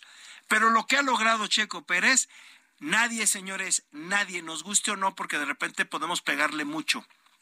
Porque tenemos una figura con los hermanos Rodríguez. Hoy Sergio Pérez, don Sergio Pérez, tiene todo el derecho, ¿eh? Fíjate, me, me dejaste pensando ayer cómo suena en las invenciones del autódromo Sergio Pérez. ¿Tú crees que le puedan cambiar el nombre? Pues sí, alguna vez no te acuerdas que el Estadio Seca le pusieron Guillermo Cañedo. Ah, el Estadio Guillermo Cañedo, pero pues no funcionó. Le al Estadio Azteca. Exacto, pero le quisieron poner el nombre de Guillermo Cañedo. Para no hacer la asociación de Azteca con la televisora de la Jusco. Exactamente, fue esa época y luego lo regresaron, y- pero lo merece, ¿no? Es que de repente, fíjate, en México a nuestros ídolos los acabamos y siempre nos comparamos con alguien. Si Hugo Sánchez, que Hugo Sánchez es nuestro máximo ídolo en el fútbol, les guste o no. Aunque me caiga gordo. Aunque te caiga gordo como el de las mañaneras. Ajá. ¿Ok? Sí, el Hugo Sánchez está, es densito, densito. Pero es, Pero es muy buen futbolista. Perdón, en Argentina y en otro país este hombre sería ídolo. En México no. No, de- matamos a nuestros ídolos muy feo. Hugo Sánchez era para que tuviera hasta un estadio con su nombre, ¿eh? En Argentina está el... Y en Italia hay un estadio con el nombre de Diego Armando Maradona. A ver, déjame preguntarte algo. ¿Sería entonces Hugo Sánchez a México lo que Pelé para Brasil y Maradona para Argentina? Sí, señor. ¿Sí? ¿De ese Sí. grado? De ese nivel. De ese nivel. Sí. Me lo estás diciendo con toda, Toda- la contundencia del Me mundo. puedes hacer ahorita un doping. Traigan un vasito para orina, si quieren. así, así te lo digo en Oye, serio. qué fuerte lo que estás diciendo. No, en serio. tenemos abandonado. Digo, no es precisamente... No, sé, sé que, sé que no es eh, No haría mucha gente. él. No, no, ta- también tú sé serio una vez en tu vida, Jesús. Por favor, estás hablando como una iglesia. Pues Maradona tiene No, su bueno, iglesia. esas ya son, ya- bueno, esas ya son, este, no lo digo. dilo, dilo, no, dilo, no, no, no, no, me voy a contener. No, por favor. No, Jesús Martín, esas ya son otras cosas que Bueno, respeto a los que creen en eso, pero no, no, no, no, no, tampoco vamos a hacer la iglesia de Hugo Sánchez, pero sí está, o sea, Está sí en es nuestro nivel. máximo, ídolo. claro, es nuestro máximo ídolo en el fútbol, nos guste o no. No es Cuauhtémoc Blanco. No. No, es Hugo Lo que- Sánchez. a ver, lo que hizo Hugo Sánchez en el Real Madrid, amigo. Dime otro nombre. Sí, no, no, no. Carlos Vela no va por ese camino. Carlos Vela tuvo todo. No lo quiso. Carlos Vela tuvo todo para ser el mejor futbolista mexicano. Entonces fue muy chiquito al Arsenal, no jugó en la Liga Mexicana, era un tipo que pudo haber brincado al fútbol europeo sin problemas. Así de simple. Pero no, Hugo Sánchez es Hugo Sánchez. El problema es que en México no lo vemos así. Lo minimizamos porque lo comparamos. Pero lo que hizo Hugo Sánchez con el Real Madrid en esa época de la Quinta del Buitre, lo de Hugo Sánchez y todo lo que tú quieras, o sea, Hugo Sánchez es Hugo Sánchez. En España lo reconocen, en Europa lo reconocen, aquí en México no. Pues esperemos que ese liderazgo del Checo Pérez trascienda a esta forma cultural, entre comillas, que tenemos de ver a nuestros ídolos, ¿no? Este, y que verdaderamente se convierte en el ídolo del deporte motor en nuestro país. Pues, bueno, está, es más, va a estar para, lo tienen para el Premio Nacional del Deporte. Ah, no, pues justicia. No debe de ganar. Sí, no. ¿Quién más te gustaría que lo ganara? Bueno, en este país dan premios a quien sea. pero- Bueno, yo creo que con el saludo de Felipe Calderón, quién sabe, se lo den. ¿Te acuerdas esa vez que se Ah, aventó a la alberca? Claro, que ganó un gran premio y se aventaron. Bueno, ya nos vamos, mi querido Roberto. No, Muchas gracias a gracias. ti, a ti, gracias. Qué, qué- qué- qué gustosa plática con Roberto San Germán. Nos vemos mañana, televisión 2 de la tarde, radio 6 de la tarde. Gracias, hasta mañana. Esto fue Heraldo Noticias de la tarde con Jesús Martín Mendoza.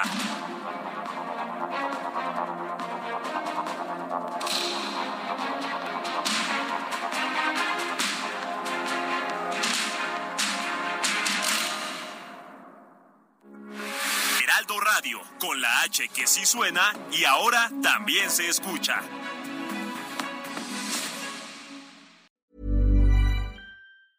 Normally, being a little extra can be a bit much, but when it comes to healthcare, it pays to be extra. And United Healthcare makes it easy with Health Protector Guard fixed indemnity insurance plans. Underwritten by Golden Rule Insurance Company, they supplement your primary plan, helping you manage out of pocket costs without the usual requirements and restrictions like deductibles and enrollment periods. So when it comes to covering your medical bills, you can feel good about being a little extra. Visit uh1.com to find the Health Protector Guard plan for you.